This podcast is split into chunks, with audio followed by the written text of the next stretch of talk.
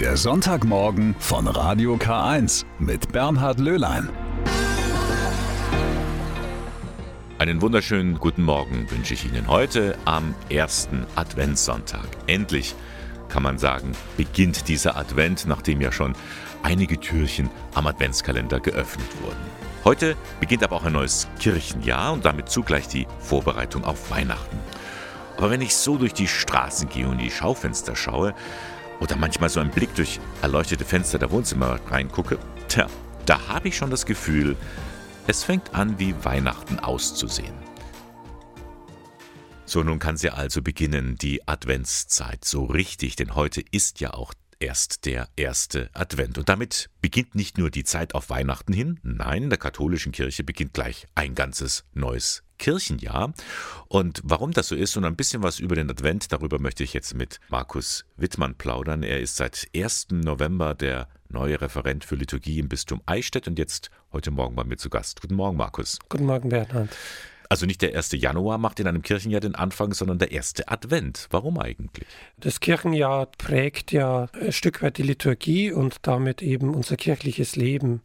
Das Kirchenjahr generell ist so angesetzt, dass es im Laufe eines Jahres eben das Leben Jesu überblickt mhm. und das dann im, die Feste eben entsprechend über das Jahr hin gefeiert werden. Aber ob jetzt dann der erste Advent der Beginn ist oder das jeweilige Osterfest der Beginn einer neuen Zeit ist, spielt keine Rolle, weil ja keine Zeitrechnung damit verbunden ist. Man kann immerhin sich das so merken, es beginnt alles mit Jesu Geburt mhm. und Advent, der erste Advent weist ja schon darauf hin. Genau, in seiner Vorbereitungszeit Fest. auf das Fest. Ja, und das sind immer vier Wochen. Haha, denkt man, in diesem Jahr sind es nämlich nur drei. Wie kommt das denn? Das hängt damit zusammen, dass das Weihnachtsfest ein feststehender Termin ist, mhm. im Gegensatz zum Osterfest. Weihnachten ist also immer am 25. Dezember und fällt dadurch natürlich dann jedes Jahr auf einen anderen Wochentag in diesem Jahr auf einen Montag und deshalb haben wir die Konstellation, dass der Advent die kürzestmögliche Zeit hat. Also kürzer geht es gar nicht. Kürzer geht nicht mehr. Also Heiligabend, 24. Dezember ist gleichzeitig der vierte Advent. Ja. Also Heiligabend ist gar nicht Teil von Weihnachten ist schon Teil von Weihnachten, weil die großen Feste im Kirchenjahr, Ostern und Weihnachten, kennen eine sogenannte Vigilfeier, also eine Feier in der Nacht, die am Vorabend des jeweiligen Festes gefeiert wird, also eben in der Nacht vom 24. auf dem 25. Und das ist an Weihnachten die Christmette. Genau. Und deswegen fällt dort liturgisch eben der vierte Advent, den mehr oder weniger den Vormittag dieses Tages prägt, mit dem Heiligabend der Christmette zusammen. Das wird für manche geistliche Pfarrer ein stressiger Tag, wenn sie am Vormittag noch normalen Anführungszeichen Gott, Sonntagsgottesdienst feiern und dann am Nachmittag geht es schon los mit der Kinderchristmette. Stressig wird es aber auch für alle anderen, äh, weil eben der Advent eben so kurz ist und man viel unterbringen muss. Hast du ein paar Tipps parat, wie man gerade in dieser Zeit, die eine Startezeit sein soll, umgehen kann? Tipps jetzt nicht direkt, denke ich. Das Ganze hängt am ehesten mit der jeweiligen persönlichen Einstellung zusammen ob ich mich diesem Stress aussetze und mich auch diesem Stress hingebe oder eher, so wie es heißt, wie du es genannt hast, die Stadezeit entsprechend auch nutze und eben mehr mich der Besinnung hingebe oder mich auch gar nicht so in diesem Stress äh, reinbringen lasse. Tipp dafür, denke ich, könnte sein, wahrzunehmen, wo lasse ich mich stressen und dann auch bewusst dagegen zu arbeiten. Also eben sich nicht diesem Stress auszusetzen, sondern eine Zeit für Ruhe zu nehmen, eine Zeit für Besinnung auch zu nehmen, ein Buch zur Hand nehmen, eine Adventsgeschichte zu lesen, Lieder anzuhören oder sonst irgendwas. Zeit für sich selbst zu nehmen und dadurch ruhiger zu gestalten. Weise gesprochen, man nimmt es jedes Jahr vor. Vielleicht klappt es ja dieses Jahr, gerade weil der Advent so kurz ist. Aber es gibt ja auch verschiedene Angebote. Auch die Kirchen haben da ganz, ähm, ja, ich würde auch fast sagen, fantasievolle Möglichkeiten entwickelt, zum Beispiel sogenannte Rorate-Gottesdienste. Was ist das denn? Die sind meist sehr stimmungsvoll gestaltet. Im Advent haben wir ja so und so ganz stark die Thematik Dunkelheit, Licht. Und es wird dort aufgegriffen, indem dann meist die Kirche eben nicht durch elektrisches Licht beleuchtet ist, sondern durch Kerzen. Mhm. In ganz vielen Gemeinden wird es sehr, sehr früh gefeiert und anschließend gibt es ein Frühstück. Genau. Schauen Sie sich einfach mal den Kirchenzettel in Ihrer eigenen Pfarrei an. Vielleicht gibt es da solche Rorate messen. Das war Markus Wittmann, Referent für Liturgie im Bistum Eichstätt, mit ein paar Vorschlägen, wie man den Advent hier bei uns auch gestalten kann. Vielen Dank, Markus. Gerne. Der Sonntagmorgen heute am ersten Adventssonntag. Nun haben wir also die Zeit, uns auf Weihnachten vorzubereiten. Da gibt es ja ganz viele Möglichkeiten dazu. Eine sehr belebte, das ist der Ingolstädter Krippenweg. Gestern wurde er eröffnet, zum 26. Mal bereits schon. Ingolstadt ist tatsächlich eine Krippenstadt, vielleicht sogar die Krippenstadt Bayerns. Die erste realistische Weihnachtskrippe in Ingolstadt ist nämlich für das Jahr 1594 nachgewiesen. Und dieser Krippenweg, den Sie nachgehen können, der verteilt sich über die ganze Stadt, meist natürlich in den Kirchen. Es gibt eine Zentralausstellung, die befindet sich in der Spitalkirche zum Heiligen Geist, gleich beim Rathausplatz. Krippen begeistert ist auch Wolfgang Geiger. Er ist Mesner am Liebfrauenmünster und er liebt diese Zeit, denn endlich kann er wieder die beliebte Münsterkrippe zeigen. Ein heiliges Barocktheater, so wird die Krippe in dem Ingolstädter Krippenbuch beschrieben. Dann ging sie mal verloren und dann haben sie es wieder gefunden. Die erste Erwähnung war 1722 und 1723. Und in der Zeit ist das Teil entstanden und bis zu 260 Figuren sind es dann geworden. Was sehen wir denn da? Wir sehen jetzt einen Herold, der schaut jetzt Richtung Norden, um die Leute einzuladen, um die Vitrine herumzugehen. Und dann sehen wir da drüben, wenn wir reinschauen, die Geburt und die Anbetung der Bürger. Die sind alle im Gewand der damaligen Zeit? Genau, in Barockzeit, ja. Es fehlt natürlich ein bisschen die Krippenlandschaft, aber das hat auch einen Vorteil. Das hat einen Vorteil. Die Krippe war ja bis vor, bevor wir kommen sind, äh, war die in einem Südturm drin, in einer Landschaft eingebettet mit Naturalien. Und da hat sich dann der Holzwurm und die Motten und was man halt so nicht brauchen kann, gebildet und haben die dann sehr beschädigt. Da musste zuerst der Holzwurm vergast werden und die Kleidungsstücke wurden dann sorgfältig restauriert und dann in säurefreien Kartons aufbewahrt. Gehen wir mal auf die andere Seite. Jetzt kommt die Königin von Saba mit ihrem Gefolge. Und das ist interessant, wie die Tiere gestaltet sind. Nämlich? Da sind die Elefanten an große und an kleinen. Und der Kleine, der erinnert so an, an R4, an die Gangschaltung. Schauen Sie mal den Rüssel, wie der ausschaut. Man hatte eben keine Vorstellung, wie die Tiere aussahen. Die haben sich orientiert an der Decke von der Asamkirche. Der Asam hat natürlich die Tiere auch im Original nicht so, gesehen. Nee, man hat halt erzählt und, und für das, dass die nur aus Erzählungen wussten, haben sie das ganz gut gemacht. Ja, schauen Sie mal vorbei, nicht nur im Lebfrauenmünster, sondern auch in vielen anderen Kirchen und Orten in Ingolstadt. Der Krippenweg. Gestern wurde er eröffnet.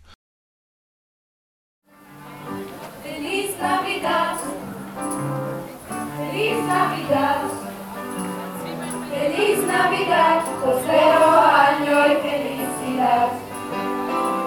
Wenn Kinder singen, dann geht einem das Herz auf, wie hier beim Vokalensemble der Realschule Kösching. Zu hören waren die Kinder beim sozialen Weihnachtsmarkt auf der Audi Piazza in Ingolstadt. Mehr als 25 Hilfsorganisationen aus der Region sind hier zusammengekommen. Da darf natürlich die Caritas nicht fehlen. Marco Kurt und Magdalena Buchberger von den Caritas Wohnheimen und Werkstätten in Ingolstadt haben den Gemeinschaftsstand vorbereitet. Die Caritas bietet selbstgemachte Produkte an, das heißt Holzwaren, Tonwaren, Strickwaren, Näh, also wird auch genäht. Ähm, es ist von verschiedenen Einrichtungen von der Caritas vertreten, darum sind wir hier auf der Autopiazza. Das heißt, da hat ähm, unter den Werkstätten auch St. Vincent, Willi Johannes, die Kreisstelle ist mit dabei, Sozialstationen sind mit dabei. Eigentlich querbeet, einfach jeder, wo mit der Caritas zu tun hat und jeder Mitarbeiter ist natürlich sehr engagiert, bei diesem Auto-Weihnachtsmarkt mitzuwirken. Warum hat die Caritas hier in Ingolstadt gesagt, da müssen wir mitmachen? Ja, ganz einfach, weil wir wollen auch dazugehören, unsere Klienten auch das Gefühl geben, dass wir eine Gemeinschaft sein und einfach soziale Aspekt einfach wieder nach vorne bringen, dass wir bei diesem Audi Piazza einfach auch dabei sind und zeigen, hey, wir sind da und wir wollen mitmachen und wir zeigen auch unseren Leuten im Vordergrund, was sie machen können und was wir geschaffen haben. Das ist dann auch für die Menschen, deren Produkte auch mitverkauft werden, auch ein Zeichen der Wertschätzung? Nicht nur das, es ist auch Motivation, um einfach hier auch nüchtern anzutreten, um weiterzumachen und an ihrem Leben einfach einen Sinn zu geben. Ein Weihnachtsmarkt der besonderen Art. Er hebt sich schon ab von der Masse anderer Christkindl- und Weihnachtsmärkte, findet auch Heinz Liebhardt. Er ist Einrichtungsleiter des Caritas-Zentrums St. Vinzenz. Ich finde die Idee gut. Es bietet ein Forum für Einrichtungen, die in dem Bereich der sozialen Arbeit tätig sind und tragen das Bild ihrer Arbeit in die Öffentlichkeit und, und werden wahrgenommen von der Öffentlichkeit. Wir sind da und unsere Leute können was und unsere Leute tun ihren Teil dazu beitragen, dass diese Gesellschaft einfach bunt wird und äh, eine schöne Weihnachtszeit bescheren kann. Bunt und vielfältig wie die Menschen ist auch der soziale Weihnachtsmarkt. Um eine kleine Eisfläche in der Mitte sind die Stände aufgereiht. Mit dabei auch Regens Wagner aus Hohenwart. Die Lisa stellt uns die Einrichtung vor. Regenswagner Hohenwart ist eigentlich ganz bunt. Also wir haben von Kindern in der Schule, im Kindergarten, über Seniorenbereich, über Förderstätte mit erwachsenen Menschen. Wir haben Rollstuhlfahrer, wir haben psychische Einschränkungen, körperliches, eigentlich alles dabei. So wie das Leben eben spielt, kunterbunt. Genau. Und die Menschen bei Ihnen fertigen auch so einiges an, was Sie hier anbieten? Genau, wir haben zum Beispiel selbstgemachte Brotzeittaschen oder Liköre, ganz viele verschiedene, die wir auch mit den Leuten zusammen gemacht haben. Betongegossene Häuser und überall sind die Leute eigentlich ganz aktiv dabei und leisten überall ihren Teil dazu. Regens Wagner hier mittendrin in dieser bunten Vielfalt. Wie finden Sie den Weihnachtsmarkt dieser Art? Ich bin zwar erst seit zehn Minuten da, aber ich habe schon, als ich gekommen bin, wunderschöne Musik hören können. Ich finde es total toll, es ist wunderschön aufgebaut und ich bin gespannt, was der Abend noch so bringt. und es ist eine gute Möglichkeit, auch mal zu zeigen, Menschen, die einen Förderbedarf haben, die leisten durchaus ihren Beitrag für unser Leben, für unsere Gesellschaft. Genau, auf alle Fälle. Also ich kann auf den ersten Blick auch gar keinen Unterschied zu einem anderen herkömmlichen Weihnachtsmarkt erkennen. Es sind so viele tolle Sachen und ich glaube, auf einem anderen Weihnachtsmarkt gibt es gar nicht so viel Auswahl. Also ich habe schon so viele verschiedene Sachen gesehen. Es ist echt toll. Der soziale Weihnachtsmarkt auf der Audi Piazza in Ingolstadt. Er geht heute noch bis 20 Uhr. Einfach mal vorbeischauen.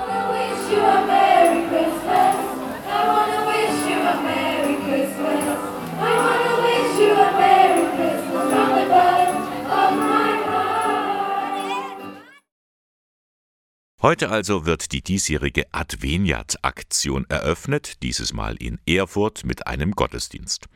Adveniat kümmert sich um die Belange der Menschen in Südamerika. Dieses Jahr besonders im Blick Flüchtlinge. Flucht trennt, Hilfe verbindet, so lautet auch das Motto, erklärt Pater Martin Mayer, Geschäftsführer von Adveniat. Weltweit gibt es 108 Millionen Menschen, die auf der Flucht sind, die ihre Heimat verlassen müssen. Und ein Fünftel davon, jeder Fünfte, ist ein Lateinamerikaner oder eine Lateinamerikanerin. Allein aus Venezuela sind in den letzten Jahren acht Millionen Menschen geflohen. Deswegen ist es wichtig, auf die Situation der Flüchtlinge genauer hinzuschauen. Auch weil das zum christlichen Glauben gehört, sagt Pater Meyer weil ein Grundprinzip äh, der christlichen Soziallehre die Menschenwürde ist. Es geht darum, dass Menschen in menschenwürdigen Verhältnissen leben können und äh, das ist für die Flüchtenden eben nicht gewährleistet. Der Kompass von Adveniat ist die Option für die Armen. Wir möchten dort sein, wo Menschen arm sind, äh, wo Menschen ein menschenwürdiges Leben verweigert wird. Es geht um Aufmerksamkeit und es geht darum, Spenden zu sammeln. Das passiert dann an den Weihnachtsgottesdiensten. Aber letztendlich geht es nicht nur ums Geld. Ganz wichtig ist auch ein Austausch. Darum sind Gäste aus Lateinamerika in diesen Tagen zu Gast in allen Bistümern in Deutschland. Adveniat möchte Brücke sein zwischen Lateinamerika und der Kirche in Deutschland. Das wird ganz lebendig auch bei dieser Weihnachtsaktion werden eben dadurch, dass Gäste aus Lateinamerika bei uns sind, dass sie die Klänge Lateinamerikas, die Musik Lateinamerikas zu uns bringen. Und äh, das wird sicher eine schöne Gelegenheit auch noch einmal der Begegnung und des Austauschs. Und auch nach Eichstätt kommt ein Gast aus Lateinamerika, Pater Marco Tulio Gomez vom Jesuitenorden in Panama. Morgen Abend um 17 Uhr da ist er bei einem Workshop an der Katholischen Universität in Eichstätt. Und wenn Sie mögen, gleich am nächsten Tag, am Dienstag, den 5. Dezember, feiert er um 7 Uhr die Rorate-Messe in der Katholischen Hochschulgemeinde in Eichstätt und frühstückt dort mit den Studierenden. Wie gesagt, heute ist die Eröffnung der Adveniat-Aktion im Erfurter Dom. An Weihnachten wird es dann die Kollekte für das Südamerika-Hilfswerk geben, hoffentlich mit ganz vielen Spenden für die Menschen vor Ort. So, ein Buch habe ich hier in der Hand. Es ist grau, klein, aber trotzdem ziemlich dick. Und es hat Geburtstag. Seit genau zehn Jahren gibt es das sogenannte Gotteslob. Es ist das Gebet und Gesangbuch der katholischen Kirche im deutschsprachigen Raum. Am ersten Advent vor zehn Jahren ging die Neuauflage an den Start. Es war ein Mammutprojekt damals. Vier Millionen Stück gingen in den Druck. Julia Grimm berichtet. Am 1. Dezember 2013, am ersten Advent, hat das Gotteslob eine Neuauflage bekommen. Der Beck Verlag hat es produziert. Drei Millionen Stück gingen anfangs an den Start. Ganz schön viel Arbeit, gerade auch weil parallel noch andere Projekte liefen, erinnert sich Michael Endres, damaliger Projektleiter. Bis zum Druckstart war es ziemlich stressig. Ab diesem Moment war dann eine gewisse Erleichterung da, dass wir ähnlich mit dem Drucken beginnen konnten, dass wir sehen, okay, es funktioniert, aber auch um Gottes Willen, wir haben noch Millionen Bücher vor uns. Wirklich eine gemischte Gefühlslage. Insgesamt 2700 Tonnen Papier und 40 Tonnen Druckfarbe hat es gebraucht. Am Ende sollten 800 Pfarreien beliefert werden. Und dann gab es eine Verzögerung beim Druckstart. Wir hätten am 1.1. des Jahres eigentlich anfangen sollen, weil man ja gewusst hatte, am 1. Advent 2013 möchten alle aus dem neuen Gotteslob singen. Und dann hat sie das leider bis März hingezogen. Das war dann schon eine große, wirklich eine große Herausforderung. Und äh, wir haben es Gott sei Dank wirklich geschafft, das noch so zu erreichen, dass alle zufrieden waren. Michael Endres ist immer noch stolz auf das Projekt und hat auch für andere sehr viel gelernt, sagt er. Und wo ist jetzt sein Exemplar des Gotteslob? Im Einsatz. also das erste Gotteslob, wir haben eins zu Hause, ja. Die wurden jetzt nicht extra eingerahmt oder in eine Glasvitrine hochgehalten. Das nicht, nein. Das Gotteslob wird 10. Das Gesangs- und Gebetbuch hat 2013 eine Neuauflage bekommen. Mit drei Millionen Stück. Ja, schon eine ganze Menge. Das Gotteslob. Es beinhaltet nicht nur viele Lieder, sondern auch zahlreiche Anregungen für Gebete daheim. Heute feiert es Geburtstag. Zehn Jahre. Herzlichen Glückwunsch. Es ist ein kleiner Ort im französischen Burgund und da trotzdem eine große Ausstrahlung. Tessé. Vielleicht haben Sie davon schon mal gehört. Dorthin kommen Protestanten, Katholiken, Orthodoxe oder auch Anglikaner aus der ganzen Welt. Und besonders bekannt sind die Lieder von Tessé. Sie werden in vielen Kirchengemeinden gesungen. Frère Roger hat diese Gemeinschaft jahrzehntelang geleitet und nach außen hin geprägt wie kein anderer. Nach seiner Ermordung im Jahr 2005 hat ein anderer die Leitung übernommen. Frère Alois. Bürgerlicher Name ist Alois Löser. Er stammt aus Deutschland und war jetzt viele Jahre lang Prior der Gemeinschaft von Tessé. War, denn gestern hat er diese Aufgabe übergeben. Für ihn war es der richtige Zeitpunkt und er blickt auch gerne zurück. Denn in das kleine französische Dorf zieht es seit den 1960er Jahren viele Tausende, vor allem junge Leute aus aller Welt. Inzwischen kommen manchmal die Enkelkinder von Omas und Opas, die als Jugendliche in Tessé waren. Also das bleibt schon sehr erstaunlich und dafür bin ich am meisten dankbar. Auch ich bin schon einmal als Jugendlicher in Tessé gewesen. Normalerweise ist man eine ganze Woche dort, übernachtet im Zelt. Das Essen wird aus riesigen Töpfen ausgegeben und jeder hilft mit.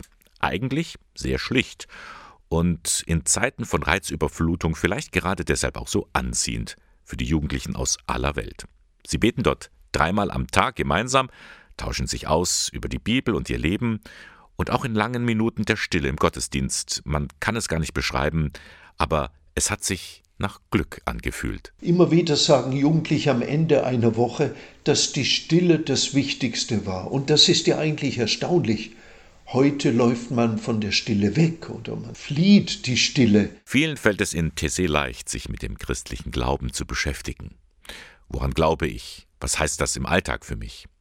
Frère Alois erzählt, dass bei einigen auch Sorgen wegen Kriegen und Klimawandel hochkommen. In Tessé tanken viele Kraft für den Alltag. Alle können kommen, eine Zeit lang hier sein und selbst sehen, was sie für sich entdecken, selbst auf die innere Stimme hören und selbst einen Weg finden. Also wir wollen nicht vorgeben, was getan werden soll, sondern das muss von den Menschen kommen. Diese Offenheit hat ihn auch selber damals angezogen. Mit 16 Jahren ist er aus Stuttgart zum ersten Mal nach Tessé gekommen. Etwas später ist er dann eingetreten und mit 24 Jahren wurde er schon als späterer Prior ausgewählt von Gründer Frère Roger persönlich. Das war eine ganz große Überraschung, als er zum ersten Mal mit mir darüber sprach, als ich sehr jung war. Und dann haben wir ganz selten nur darüber gesprochen. Er hat mir niemals gesagt, was ich einmal tun soll oder wie das weitergehen soll. Er hat ein ganz großes Vertrauen gezeigt, dass wir Wege finden werden. Mit 51 Jahren hat Alois dann die Leitung übernommen, nachdem sein Vorgänger Frère Roger tragisch gestorben ist. Und die anderen Brüder haben ihn seitdem sehr unterstützt, sagt er. Heute sind es insgesamt 90 Männer, katholisch, anglikanisch oder evangelisch, manche von ihnen leben auch in kleinen Gemeinschaften in anderen Ländern. Aber eines steht auf jeden Fall für ihn weiterhin an, nämlich eine neue Struktur, um allen Brüdern mehr Mitsprache bei Entscheidungen zu geben, sagt er. Und es wird weiterhin darum gehen, Transparenz und Prävention in Sachen sexuellen Missbrauch zu schaffen, denn auch in Tessé gab es in der Vergangenheit sexualisierte Gewalt. Es ist notwendig, wegen der Menschen, die Opfer waren und sind, denn diese Leiden vergehen ja nicht.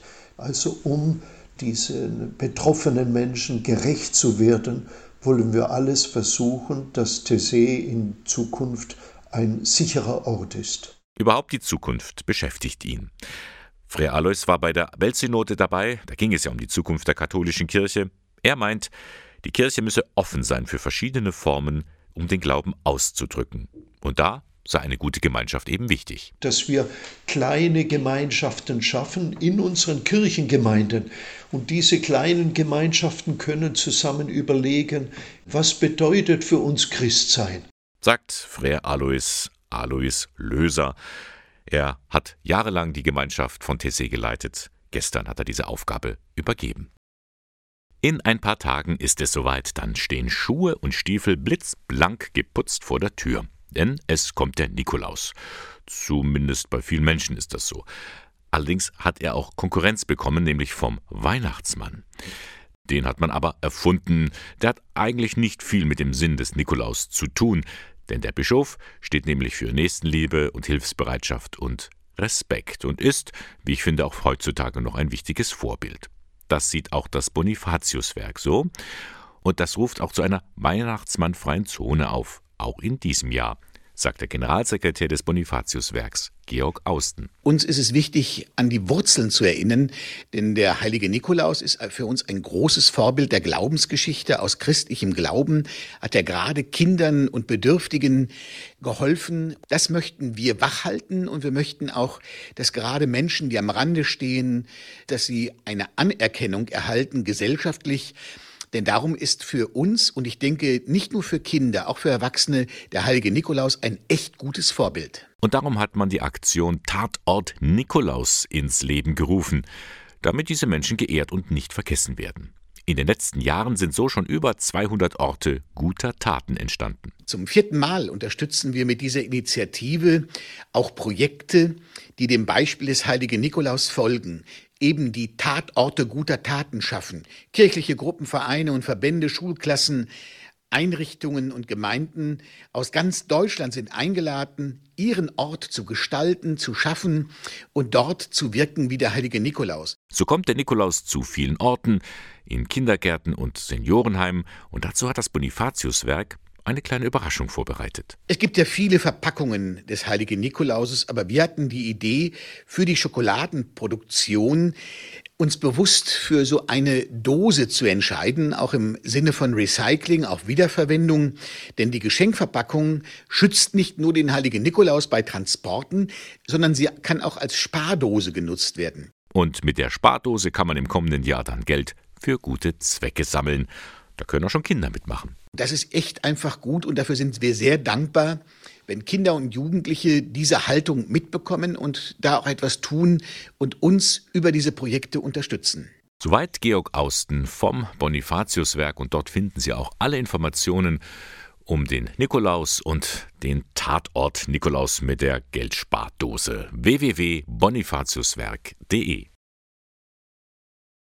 Ja, gerade haben wir vom Bonifatiuswerk gehört, wie dort Kindern geholfen wird. Helfen tut nicht nur der Nikolaus, auch das Kindermissionswerk Die Sternsinger tun das. Und die stellen jetzt eine Nothilfe von 50.000 Euro für Kinder und deren Familien im Gazastreifen und im Westjordanland bereit. Mit dieser Soforthilfe können dann rund 1000 Mädchen und Jungen mit Winterkleidung, Babynahrung, Schul- und Spielmaterialien versorgt werden. Auch die psychosoziale Unterstützung für die Kinder, die unter dem Nahostkonflikt leiden, ist Teil der Hilfe. Pfarrer Dirk Bingener, Präsident des Kindermissionswerks. Die Eskalation der Gewalt im Nahen Osten hat unsägliches Leid für Kinder aus Israel und aus Palästina gebracht. Mädchen und Jungen wurden verletzt, getötet oder entführt. Alle Kinder weltweit haben laut UN-Kinderrechtskonvention ein Recht auf Schutz vor Gewalt. Dieses Kinderrecht darf nicht missachtet werden. Wir stehen weiter fest an der Seite unserer Partner, die sich auf beiden Seiten für ein friedliches Miteinander einsetzen. So fördert das Kindermissionswerk beispielsweise die Organisation Hand in Hand. Da setzen sich Juden, Christen und Muslime in Israel für ein friedliches Miteinander ein. Geld bekommt das Kindermissionswerk von den Sternsingern, die bald wieder von Tür zu Tür ziehen. Denken Sie dran, wenn es auch bei Ihnen dann klingeln wird. Pandemie, Energiekrise, Inflation, damit haben wir täglich zu tun und all das verursacht Ängste, Sorgen, Nöte. Und manch einer fällt da in ein tiefes Loch.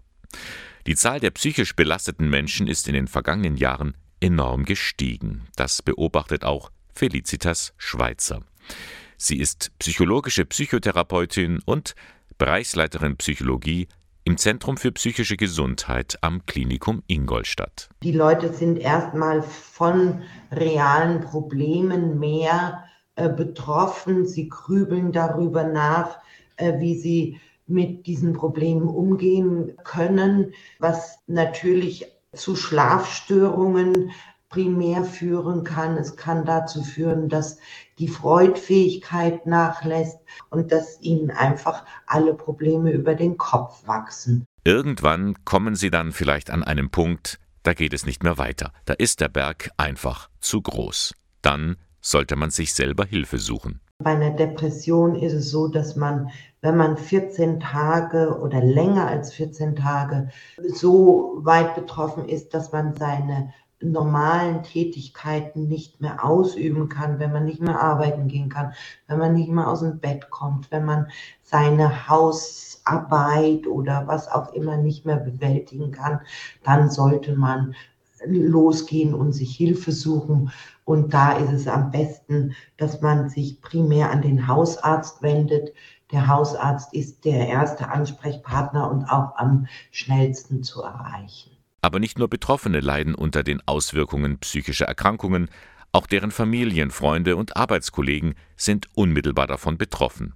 Sie leiden mit und versuchen zu helfen. Bei einer Depression oder bei einer ausgereiften Angsterkrankung ist aber so das Helfen und die alltäglichen Ratschläge, tu dir doch mal was Gutes oder isst doch mal ein Eis oder, oder mach doch mal was Schönes, nutzen ja nichts, sodass der Angehörige genauso hilflos erstmal wird, wie er mit dieser Situation umgehen soll. Die Belastungen für den Angehörigen nehmen zu, zum Beispiel im Haushalt oder bei der Kinderbetreuung. Was der Betroffene nicht mehr leisten kann, müssen ja andere übernehmen. Hinzu kommen gerade bei Paaren zwischenmenschliche Probleme. Es kann zu Streitereien kommen, es kann zu Vorwürfen kommen oder aber auch der Angehörige fühlt sich im Stich gelassen bei der Bewältigung von Alltagsproblemen. Was aber können Angehörige tun? Wie sollen sie einen psychisch kranken Menschen begleiten? Wie sollen etwa Arbeitskollegen reagieren? Die Therapeutin weiß, es ist oft eine große Balance zwischen den eigenen Interessen und der Hilfe für die Betroffenen. Gerade wenn auch eine Eigen- oder Fremdgefährdung äh, was ja bei manchen psychischen Erkrankungen auftreten kann, auftritt, dann ist oft eine Grenze erreicht, wo der Angehörige das nicht mehr alleine stemmen kann. Abgesehen davon, dass der Angehörige nie Therapeut sein kann, denn wir stehen mit dem Betroffenen in einer emotionalen Beziehung und da ist eine Therapie schlecht möglich. Eine Empfehlung von Felicitas Schweizer. Weitere von ihr können Sie am kommenden Donnerstag erfahren bei einem Vortrag zum Thema Verstimmt oder depressiv. Der Vortrag findet am 7. Dezember in Ingolstadt statt und zwar um 17.30 Uhr in den Räumlichkeiten der Caritas Kreisstelle in der Jesuitenstraße 1. Das ist der Sonntagmorgen mit Radio K1 heute am ersten Advent. Advent, das ist lateinisch und heißt auf Deutsch so etwa wie ankommen. Ankommen, willkommen sein, das ist ja etwas, was jeder von uns will, dass man willkommen geheißen wird. Diese Themen stehen jetzt im Vordergrund des Adventskalenders vom Bistum Eichstätt. Der Kalender startet heute.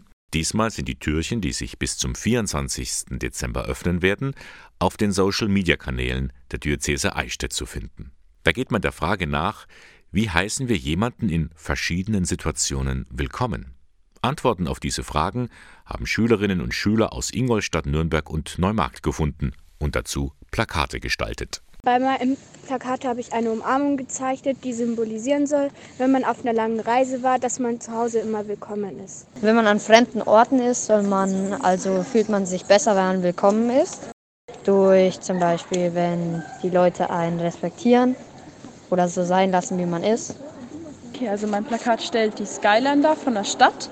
Einfach eine große Stadt möglichst, die viele Möglichkeiten bietet, wo alle Türen einem offen stehen, wo man so klein und unbedeutend ist, dass so kleine Fehler einfach nichts, aus, nichts ausmachen und wo man einfach so ein neues Leben beginnen kann. Das tägliche Türchen des Adventskalenders im Bistum Eichstätt. Es öffnet sich ab heute bis zum 24. Dezember. Alle Infos dazu finden Sie auf der Homepage der Diözese Eichstätt www.bistum-eichstätt.de und neben dem Adventskalender finden Sie da auch eine Themenseite zum Advent, gefüllt mit interessanten Beiträgen rund um die Vorweihnachtszeit. Mit Chris Rea Driving Home for Christmas haben wir diese Stunde begonnen und mit Last Christmas von Wham beenden wir sie. Die beiden Highlights der weihnachtlichen Popmusik in einer Stunde. Am ersten Advent ist das schon mal erlaubt. Ja, und blicken wir nochmal zurück auf den ganzen Vormittag. In der Früh, gleich kurz nach acht, hatte ich ein Gespräch mit Markus Wittmann. Er ist Referent für Liturgie im Bistum Eichstätt und er hat uns erklärt, warum der Advent in diesem Jahr so kurz ist und nur drei Wochen dauert. Das hängt damit zusammen, dass das Weihnachtsfest ein feststehender Termin ist, im Gegensatz zum Osterfest. Weihnachten ist also immer am 25. Dezember und fällt dadurch natürlich dann jedes Jahr auf einen anderen Wochentag. In diesem Jahr auf einen Montag und deshalb haben wir die Konstellation, dass der Advent die kürzestmögliche Zeit hat. Gestern wurde in Ingolstadt wieder der Krippenweg eröffnet. Dann können Sie sich jetzt aufmachen und die vielen Krippen in ganz Ingolstadt besuchen und bestaunen. Und vor allem eine ist da besonders sehenswert, nämlich die vom Liebfrauenmünster. Mesner Wolfgang Geiger kennt sie genau. Ein heiliges Barocktheater, so wird die Krippe in dem Krippenbuch, Ingolstädter Krippenbuch beschrieben. Und die wurde ja, dann ging sie mal verloren und dann haben sie es wieder gefunden. Aber die erste Erwähnung war 1722 und 1723. Und in der Zeit ist das Teil entstanden und bis zu 260 Figuren sind es dann geworden. Und wenn Sie Zeit und Lust haben, heute geht der soziale Weihnachtsmarkt in Ingolstadt zu Ende. Auf der Audi Piazza noch bis 20 Uhr haben Sie Gelegenheit, viele bunte Sachen zu sehen und auch zu kaufen, die von Menschen mit Beeinträchtigungen hergestellt worden sind. Heinz Liebhardt, er ist Einrichtungsleiter des Caritas-Zentrums St. Vinzenz in Ingolstadt, ist stolz auf diese Aktion. Ich finde die Idee gut. Es bietet ein Forum für Einrichtungen, die in dem Bereich äh, der sozialen Arbeit tätig sind und ähm, tragen das Bild ihrer Arbeit in, in die Öffentlichkeit und, und werden wahrgenommen von der Öffentlichkeit. Wir sind da und unsere Leute können was und unsere Leute tun ihren Teil dazu beitragen, dass diese Gesellschaft einfach bunt wird und äh, eine schöne Weihnachtszeit bescheren kann. Also schauen Sie noch mal vorbei beim sozialen Weihnachtsmarkt. Der geht heute um 20 Uhr zu Ende auf der Audi Piazza in Ingolstadt. Und zu Ende geht jetzt auch der Sonntagmorgen mit Radio K1. Alle Beiträge von heute Morgen können Sie im Internet nachhören unter www.radiok1.de. Moderation und Redaktion der Sendung Bernhard Löhlein. K1 finden Sie wie immer in Eichstätt in der Luitpoldstraße 2. Und wenn Sie wollen, hören wir uns nächsten Sonntag wieder. Bis dann, eine gute Woche.